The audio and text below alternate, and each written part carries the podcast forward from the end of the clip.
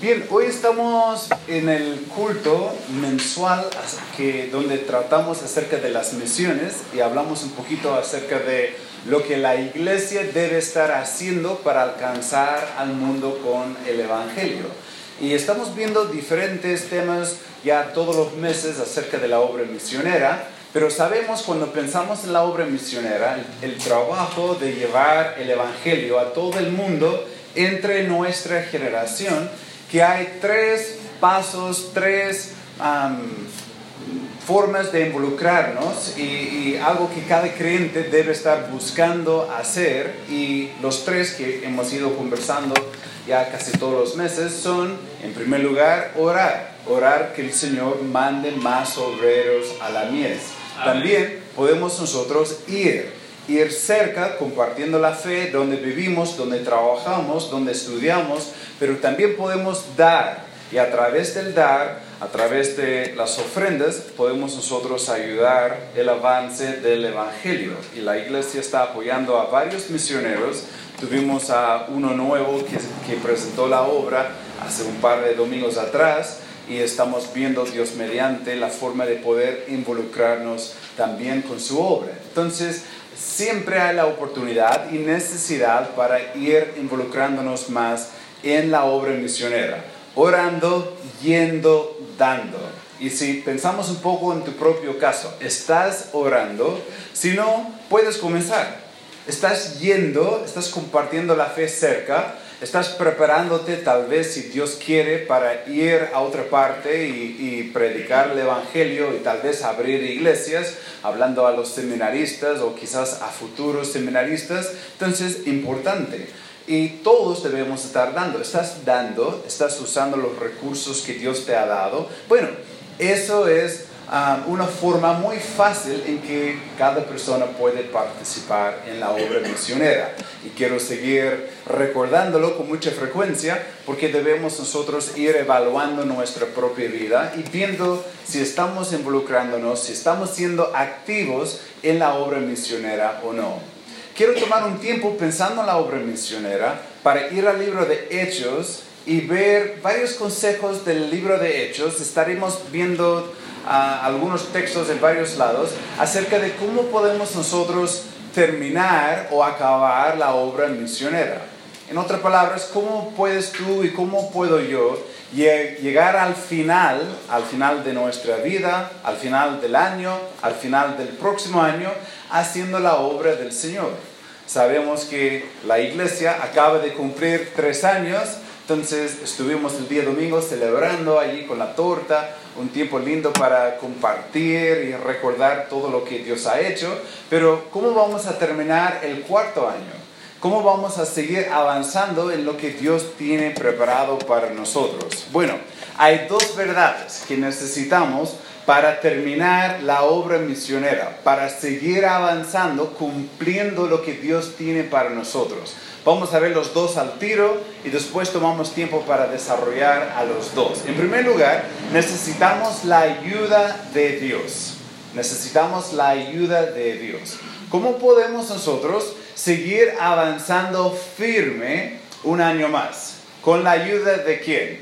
De Dios. Entonces, no solamente necesitamos la ayuda de Dios, pero necesitamos la ayuda de otros. Y vamos a ir viéndolo el día de hoy, la ayuda de otros. Y si seguimos nosotros avanzando, si tú llegas a la siguiente etapa en tu propia vida espiritual, necesitarás la ayuda de Dios y la ayuda de otros. Algunos están por salir a, fundar la Iglesia Bautista Amor. ¿Qué necesitan? La ayuda de Dios, la ayuda de otros. Estamos viendo en próximos años seguir abriendo otras iglesias, la ayuda de Dios, la ayuda de otros. El próximo año alguno de los pastores va a estar de viaje por un tiempo allá dando informes a su siervo allá en los estados. Entonces, un, un, año un poco distinto, un poco diferente. ¿Y cómo vamos a poder terminar la obra que Dios tiene para nosotros? Con la ayuda de Dios, y creo que ya están entendiendo, ¿y la ayuda de quién? De otros. Ya, vamos a verlo bíblicamente para comprender el tema un poco más. Cuando hablamos de la ayuda de Dios, bueno, comienza el libro de Hechos Y todo lo que vemos en el libro de Hechos comienza con la oración, con la oración. Lo he recomendado en varias oportunidades y, lo he hecho en, algunas oportunidades, pero toma el libro de Hechos en tu tiempo personal de lectura, de estudio de la Biblia y al leer el libro entero, anota la letra O al lado de cada versículo donde sale una referencia a la oración. Y vas a terminar el ejercicio y te darás cuenta que casi cada página del libro de Hechos tiene alguna letra O ahí hablando de la oración como una referencia personal, porque a lo largo del libro fueron los discípulos orando. Por ejemplo, en el capítulo 1 del libro de Hechos, y vamos a ir viendo de una forma amplia algunas pautas de, los discípulos de la iglesia ah, del primer siglo, pensando en ese tema de la obra misionera. ¿Ya? Mira lo que dice la Biblia en el capítulo 1 del libro de Hechos, versículo 15. En aquellos días, Pedro se levantó en medio de los hermanos, y los reunidos eran como 120 en número, y dijo, varones hermanos, era necesario que se cumpliese la escritura en que el Espíritu Santo habló antes por boca de David acerca de Judas, que fue guía ah, de, los que, de los que prendieron a Jesús. Y él sigue hablando un poco acerca de Judas, y la Biblia nos enseña un poco más adelante que ellos entran en una etapa de oración, y estaban allá orando, buscando los próximos pasos de lo que Dios tenía para ellos. Bueno, si sigues leyendo ahí hasta el versículo 26, entonces verás el énfasis allí en la oración y cómo ellos oraron antes de tomar una decisión por ver quién iba a tomar el puesto de él.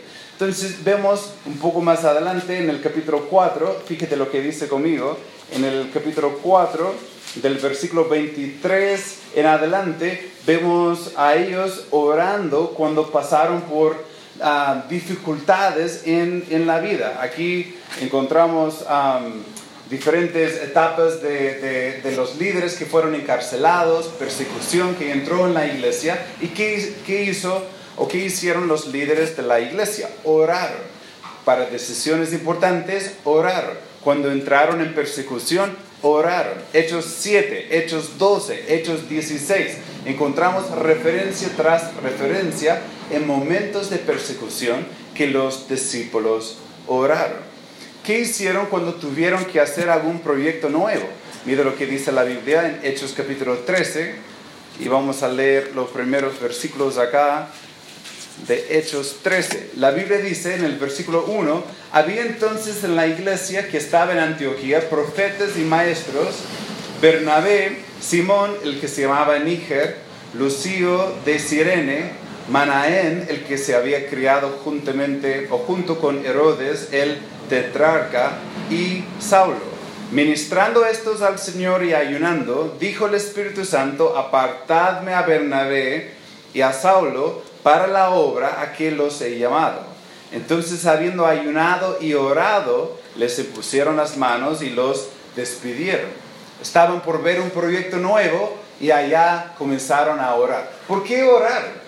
¿Por qué era tan importante orar? ¿Por qué era tan importante involucrarle a Dios en las decisiones importantes, en los proyectos nuevos, de abrir una iglesia, de avanzar con algo nuevo? ¿Por qué era importante orar cuando estaban pasando por problemas? ¿Cuál es la primera verdad que estamos viendo el día de hoy? Necesitamos la ayuda de Dios. Y cuando oramos, estamos involucrándole a Dios. Es como invitarle a tomar asiento en la mesa de decisión cuando estamos tratando de ver qué hacer, cómo manejar los planes del futuro, el calendario, la economía, la familia, el problema, la necesidad, y le decimos, ya, Dios, por favor, no sé qué hacer, entonces no quiero estar yo solo o yo con mi esposa o tal vez yo con mi amigo, quiero saber lo que quieres que haga y te involucro, te invito a dar opinión, y no solamente opinión, sino dirección, porque quiero saber qué hacer y quiero seguirte. Y le buscamos en la oración. No estamos haciéndole saber del problema o del proyecto o de la necesidad, más bien estamos involucrándole porque ya sabe de eso. Es una forma de decir, Señor, necesito tu ayuda. Y si pensamos en una iglesia nueva, si pensamos en algún joven que va a entrar a prepararse para la obra, si pensamos en alguna clase nueva de, tal vez la iglesia, algún grupo de conexión, si pensamos en un año donde parte del equipo pastoral estará de viaje, si pensamos en cualquier desafío que se presenta, necesitamos la ayuda de Dios. Y cuando pensamos en la obra misionera, no debemos pensar o, creernos capaces de hacer la obra solos. Si la iglesia va a seguir creciendo y cumpliendo su función, hablamos el domingo pasado, durante los últimos tres años el Señor ha bendecido, ha dado fruto, hemos visto a personas salvas, discipuladas y ahora que están involucrándose en, en la misma obra del Señor, en liderazgo mayor. Excelente, buenísimo es la obra del Señor, pero debemos pensar, planificar y trabajar esperando que el Señor puede, puede duplicar lo que estamos disfrutando ahora durante los próximos años. No debemos nosotros quedarnos sentando, sentándonos cómodos. Sé que el espacio es chico y de pronto estamos llenando el espacio sin mayor, mayor esfuerzo porque el Señor ha bendecido y el local es chico, pero debemos seguir siempre esforzándonos a hacer la obra misionera, aquí en casa y lejos. Estamos apoyando a unos cuatro o cinco misioneros, pero no debe ser extraño pensar en apoyar a 10, 15, 20, 30 misioneros. Y claro, sería fácil si bajáramos el apoyo a 5 mil, 10 mil, podríamos alcanzar a muchos. Pero yo creo que debemos ir subiendo la cantidad mensual, además agregando a más misioneros. Amén. no podemos nosotros pensar en algún plan que es menor que el mundo entero en nuestra generación. Y eso es um, un, propósito que debe motivarnos a nosotros a un compromiso mayor con el Señor, con su obra, su iglesia y con la misma oración porque cuando oramos estamos involucrándole a Él en lo que nosotros estamos haciendo. Mire lo que dice Hechos 14, versículo 23, y estaremos nosotros hablando un poco más de eso el día domingo en la tarde, porque el día domingo en la tarde estaremos teniendo la reunión de envío de John Moncada y Cote, personas que se prepararon acá con nosotros, que estarán saliendo. También habrá a una forma de despedida para la familia Spark, pero no han estado ellos preparándose para el ministerio acá, tanto como aprendiendo un poco el idioma y preparándose, capacitándose en esta área para salir, pero allí gente querida que está por salir, ¿ya? Pero fíjate lo que dice la Biblia, el domingo en la, en la tarde, eso estaremos viendo para que todos estén presentes. Y constituyeron ancianos en cada iglesia y habiendo, ¿qué dice la Biblia? habiendo dado consejos, habiendo hecho un cóctel para compartir, habiendo, no sé, saludado o despedido. No, ¿qué dice la Biblia? Y habiendo orado con ayunos, los encomendaron al Señor en quien habían creído. Cuando enviaron obreros, oraron y oraron con ayuno, hablando de algo serio, algo donde se apartaron de, de las actividades normales para dedicarse a lo espiritual, rogando el involucramiento de Dios, que Dios se encargue de una obra nueva. Cuando dejaron a pastores allí, eh, allí instalados en alguna parte, lo hicieron orando. ¿Por qué? Necesitamos, a ver, número uno, ¿qué necesitamos? La ayuda de Dios. Y es importante entenderlo, ¿ya? Es importante entenderlo. Sobre todo necesitamos la ayuda de Dios. Entonces, lo curioso es que vemos vez tras vez en el libro de Hechos, no solamente la oración, pero vemos la obra del Espíritu Santo obrando a través de los creyentes. La Biblia dice, por ejemplo, en Hechos 4:31, cuando hubieron orado, el lugar en que estaban congregados tembló y todos fueron llenos del Espíritu Santo y hablaron con denuedo la palabra de Dios. fueron llenos del Espíritu, controlado por el Espíritu, allá rendido, Señor, haz tu voluntad en mi vida. Como le invitamos a la mesa y le pasamos la planificación o le pasamos el problema, cuando hablamos de llenura del Espíritu Santo, llenos del Espíritu, estamos hablando de ser controlado. Es como decir, aquí está Señor, ya no sé qué hacer. Y pongo las manos atrás porque ya no voy a meter la mano. Quiero, Señor, saber lo que quieres que haga. Y la Biblia dice que el Espíritu Santo obró. A veces el libro de Hechos es conocido como los Hechos de los Apóstoles, a veces es conocido como Hechos de la Iglesia, pero también es conocido, y bien así, los hechos del Espíritu Santo. ¿Por qué? Vemos a la iglesia obrando en terreno, vemos a, los apóstoles que están liderando la iglesia, pero en el fondo es el Espíritu Santo el quien hace toda la obra. Los apóstoles o la iglesia simplemente está siendo usado por el Espíritu Santo. Necesitamos, necesitas, necesito la ayuda de Dios la ayuda de Dios. ¿Cómo vamos a tomar 5, 10, 15 misioneros más? Con la ayuda de Dios. ¿Cómo vamos a seguir abriendo más iglesias? Con la ayuda de Dios. ¿Cómo vas a seguir avanzando tú para no tener una vida fluctuante, como hablamos el día domingo, sino una vida firme y fuerte? Con la ayuda de Dios. Con la ayuda de Dios. Por eso le buscamos todos los días, por eso oramos, por eso leemos la Biblia, por eso con necesidad nos congregamos, por eso apartamos tiempo entre semana, el día jueves, después del trabajo, cuando todos están agotados y un poco dormidos y allá luchando con un poco de dolor o pensando en, en todo lo que quedó pendiente. ¿Por qué llegamos a la iglesia? No por una necesidad humana, sino una necesidad espiritual. No es que haya una persona que está forzándote, no. Llegamos porque deseamos conocerle a Él más y entender más. Necesitamos su ayuda, su ayuda, la ayuda de Dios. Pero no solamente vemos la ayuda de Dios y cómo Dios obró a través de ellos, a través de la oración, la obra del Espíritu Santo, cómo hablaron con denuedo, con autoridad, con firmeza, con convicción, con coraje, no solamente vemos eso, la ayuda de Dios, pero vemos a la vez la ayuda de otros. La ayuda de otros. Desde el comienzo, a ver, ¿quién fue el primero que partió todo? El primer ser humano, ¿cómo se llamaba? Adán. Adán. Todavía seguimos en el debate si tuvo ombligo o no, como, como nunca nació, entonces no sé si el Señor le hizo como para, para pasar piola entre los amigos, entonces no sé, pero ya, Adán. Interesante pensarlo, ¿no? ¿Qué, color de piel debería haber tenido Adán?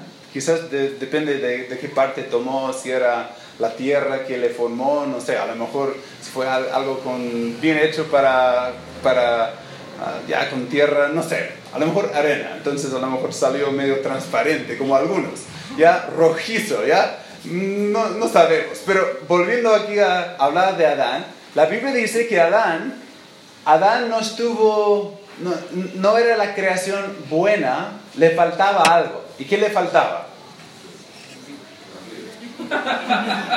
Su ombligo, ¿no? Gracias, hermano. Ya, justo cuando pensaba que Daniel no estaba prestando atención, él, soluciona la duda, ¿ya? ¿Qué le faltaba? Faltaba, ¿fue Mirko quien lo dijo? Ya, le faltó, y estoy echando la culpa a Daniel. Salió de, de voz de Daniel. Ya, entonces, ¿qué le faltó? Le faltó una esposa. O sea, estaba solo y no era bueno que estuviese solo.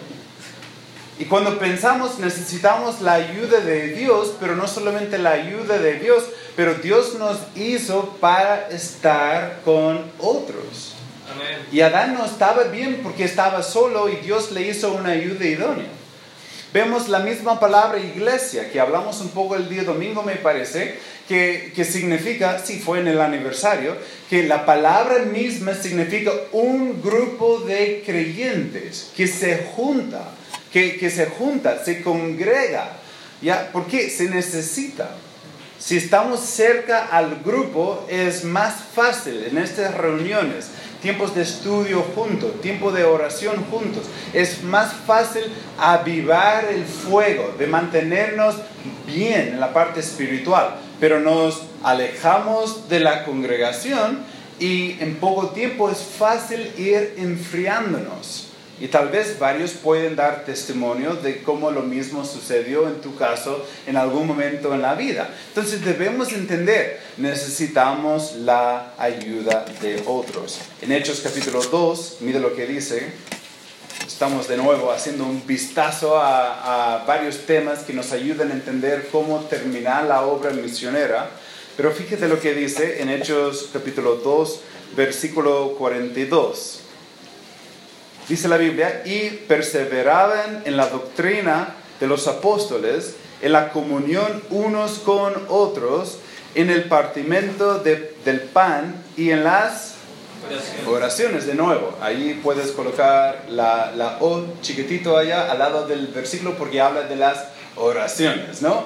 Entonces, haciendo el estudio, haciendo, um, viendo el ejemplo de la iglesia, la iglesia partió con Jesús y sus discípulos, pero recibió poder en Hechos capítulo 2 y al tiro allá formándose de forma oficial, ya con el poder que hicieron, se juntaban para seguir aprendiendo la doctrina correcta, para seguir orando juntos, para seguir compartiendo y, y, disfrutando de la comunión entre ellos. Y el versículo 43 al 47 habla de cómo ellos siguieron juntos y el Señor cada día dio crecimiento a ellos, según el versículo 47. Interesante verlo, ¿ya? Juntos, estaban juntos.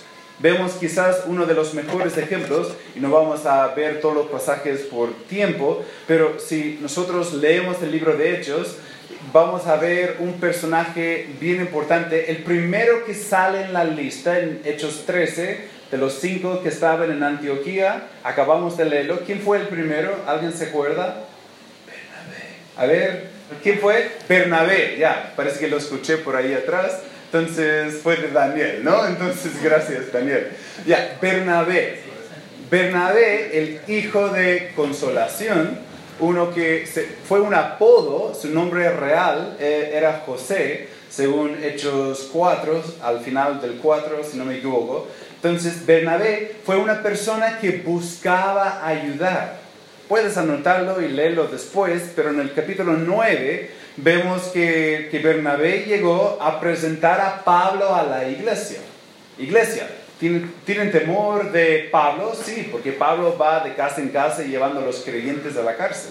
Bueno, Bernabé corrió el riesgo y extendió la mano, puso la mano al fuego para ayudar a Pablo. Y llegó y dijo, yo doy palabra de, de, fe que este hombre es un hombre de Dios y ustedes deben aceptarle. Él, quiero hacer la presentación formal. Bernabé le ayudó Necesitamos la ayuda de Dios, pero necesitamos la ayuda de, otros. Y tal vez estás aquí el día de hoy, en tu vida espiritual, porque, ah, bueno, Dios obrando en tu corazón, pero tal vez una o muchas otras personas tuvieron un papel importante en ayudarte a ti, en, en, instruirte a ti, en guiarte a ti, aconsejarte a ti, apoyarte a ti. Tal vez en algunos momentos en la vida estuviste por tomar algunas malas decisiones y Dios utilizó a otros para invertir en tu vida y ayudarte. Fue Dios, pero Dios usando a otros para lograr su propósito en tu vida. Y ojo, ahora tú vienes siendo no solamente el quien ayudó o, o el quien recibió ayuda, sino el quien debe ayudar también, ¿cierto? Tú y yo debemos formar parte de otros ya somos los otros y debemos estar ayudando. Necesitamos la ayuda de Dios, necesitamos la ayuda de otros también. Encontramos en Hechos 11, anótelo, del 25 al 26, vemos aquí um, que Bernabé llevó a Pablo a Antioquía. Le dijo, hay una iglesia por allá, estaré trabajando ahí. Sería bueno que fuéramos juntos para, para trabajar. Entonces, yo quiero invitarte, quiero involucrarte. Y después Pablo fue como ayudante, como amigo de Bernabé. No fue el gran líder que después ah, veremos que llega a ser, sino fue una persona que fue ayudada por el mismo Bernabé. Bernabé, este hombre que ayudó, ayudó también a, a Juan Marco cuando había tomado decisiones malas y había abandonado la obra. Tiempo después, Bernabé fue y le buscó y le ayudó a volver a involucrarse en la obra del Señor. Y después el mismo Pablo dijo que, que Juan Marco era un hombre útil para el ministerio. Después, pero ¿quién ayudó al hombre a llegar del fracaso a la utilidad? Fue Bernabé. Y tú y yo necesitamos amigos como Bernabé. Y gracias a Dios por hermanos como Bernabé que nos han ayudado. Y debemos no solamente disfrutar de los Bernabé, pero debemos ser un Bernabé a otro, ¿no? Y como alguien nos ayudó, debemos ayudar a otro. ¿Quién te ha ayudado? Bien. ¿A quién estás ayudando? Tal vez dirías, bueno, recibo ayuda, pero no estoy ayudando tanto. Estamos por, por terminar un año y yo quiero desafiarles en las últimas semanas y en el próximo año que viene, debemos no solamente tomar un papel de recibir, sino debemos buscar dar y servir a otro. ¿Cómo vamos a seguir creciendo? ¿Cómo vamos a seguir, como hemos hablado, avanzando durante los próximos años para el Señor? Ganando a más personas, enseñando, discipulando a más personas, apoyando a más en la obra misionera. ¿Cómo vamos a seguir haciéndolo? Con la ayuda de otros. No podemos nosotros pensar, yo puedo solo, no necesito de otros. Más bien los que están en la iglesia, en el equipo de trabajo, les veo más como un obstáculo, como, como alguna persona de, de, de, conflicto o fricción. Sería mejor no tenerles. No, hermano, es importante que estemos todos trabajando juntos, orando los unos por los otros, ah, soportando los unos a los otros, porque hay algunos que son difíciles de soportar, ¿cierto? ¿Cuántos dirían, ya, pastor, te conocemos, eres difícil de soportar? Amén. Amén, ya lo pueden decir, mi esposa está allí con todas las ganas de pero ya está frenándose. Entonces, bien, no te preocupes, yo sé que pueden decirlo de mí, porque algunos podemos decirlo de ti, ¿no? Que eres difícil de soportar, pero te amamos igual y vamos a estar ahí contigo hasta el final con la ayuda de Dios. ¿Es cierto o no? Ya, bien, entonces, mirando nomás a, de, forma general, sin, sin pensar, no, estoy molestándote nomás, no te, no te ah, preocupes. Lo que vemos, entonces, Bernabé era uno que animó y era un hombre ejemplar en este sentido. Pablo, fíjate lo que dice. Si vamos a las tres cartas pastorales que escribió Pablo, en 1 de Timoteo capítulo 1, mira la forma que comenzó la carta. Pablo, apóstol de Jesucristo, por mandato de Dios nuestro Salvador y del Señor Jesucristo, nuestra esperanza. Comenzó desde el inicio dando ánimo y va a seguir a lo largo de las dos cartas hablando con una actitud de instrucción, a veces leves correcciones, pero sobre todo una carta de ánimo, hablando de esperanza, hablando de Cristo y quién es Cristo para nosotros. El capítulo, o el, el, segundo libro, segunda de Timoteo, vemos que él también, allá en el versículo 1, Pablo, apóstol de Jesucristo por la voluntad de Dios, según la promesa de la vida que es en Cristo Jesús. O sea, comienza con una actitud de ánimo ayudando al pobre Timoteo, jovencito, nuevo en la obra, que estaba allí un poco temeroso, un poquito débil en algunas formas, y Pablo allí animándole a él, ayudándole a sentir la esperanza que hay en Cristo.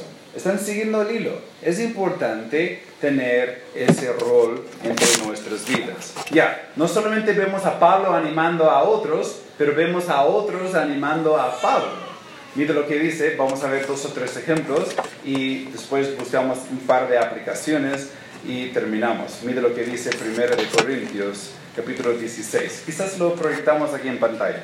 1 de Corintios 16, 17 al 18. Acá la Biblia dice, me regocijo con la venida de Estefanas, de Fortunato y de Acaico, pues ellos han suplido vuestra ausencia. Ustedes no han estado conmigo, estoy lejos, pero hay algunos que me han ayudado. Versículo 17 me parece, o 18. Dice, porque confortaron mi espíritu y el vuestro. Reconoced pues a tales personas. Ellos me ayudaron.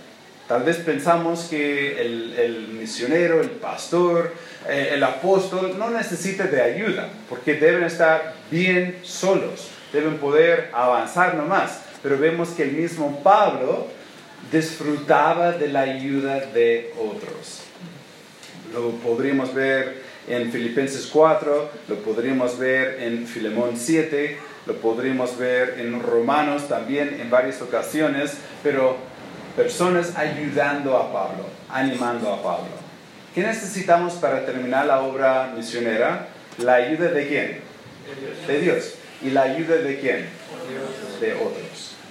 Dios no tiene un plan de, de, vivir solos y hacer la obra solos, sino Él desea que cada uno de nosotros estemos involucrándonos en su obra con otros, buscando su dirección, haciendo todo por Él y para Él. ¿Ya? Es importante entenderlo y, recordarlo. ¿Cuál es el desafío que viene a la mente? Bueno, estamos apoyando a varios misioneros. Necesitamos seguir apoyándoles. A veces el apoyo misionero baja un poco, a veces sube un poco, pero debemos estar nosotros esforzándonos y mensualmente tendremos reuniones como esta reunión para ver algo de la Biblia acerca de la obra misionera pero también para hacernos recordar que estamos nosotros colaborando junto con otros que han tomado pasos de fe para salir de sus iglesias, para ir a diferentes partes, y están ellos dependiéndose de la ayuda de Dios, pero también están dependiéndose de la ayuda de otros, ¿no?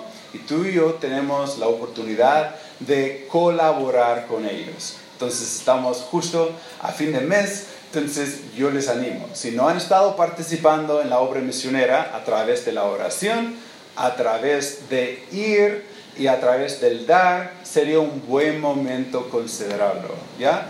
Y nosotros, los acomodadores, pueden ayudarles con las pautas de, de cómo participar y de cómo destinar ofrendas para la obra misionera. Pero les animo, en tu propio caso, no solamente en tu involucramiento en cuanto a misiones, pero tu ministerio, el proyecto en que estás desarrollando o quizás pensando hacia futuro y diferentes etapas que vienen, necesitamos la ayuda de Dios y la ayuda de otros. No te olvides. Padre, te agradezco de lo que hemos estudiado. Te agradezco, Señor, por tantos ejemplos en el libro de Hechos y las cartas posteriores escritas a las iglesias de cómo, de cómo existe la obra en ellos y de cómo otros participaron en este trabajo. Y quisiéramos, Señor, aprender y aplicarlo en nuestras propias vidas. Pido, Señor, desde los proyectos misioneros que estamos abordando de forma económica como iglesia, que podamos considerarlo, pero también llevando estas lecciones a nuestra vida día a día, que sea el matrimonio, que sea la lucha, la dificultad que estamos teniendo en el corazón, que sea la pelea que estamos teniendo con la tentación, con el pecado, que sea el desánimo que estamos enfrentando, los temores. Todo, Señor, puede ser enfrentado con tu ayuda y la ayuda de otros que has decidido utilizarles a ellos para confortarnos y animarnos para seguir avanzando. Haz tu obra en nosotros para tu honra y gloria y pido eso en el nombre de Cristo. Amén.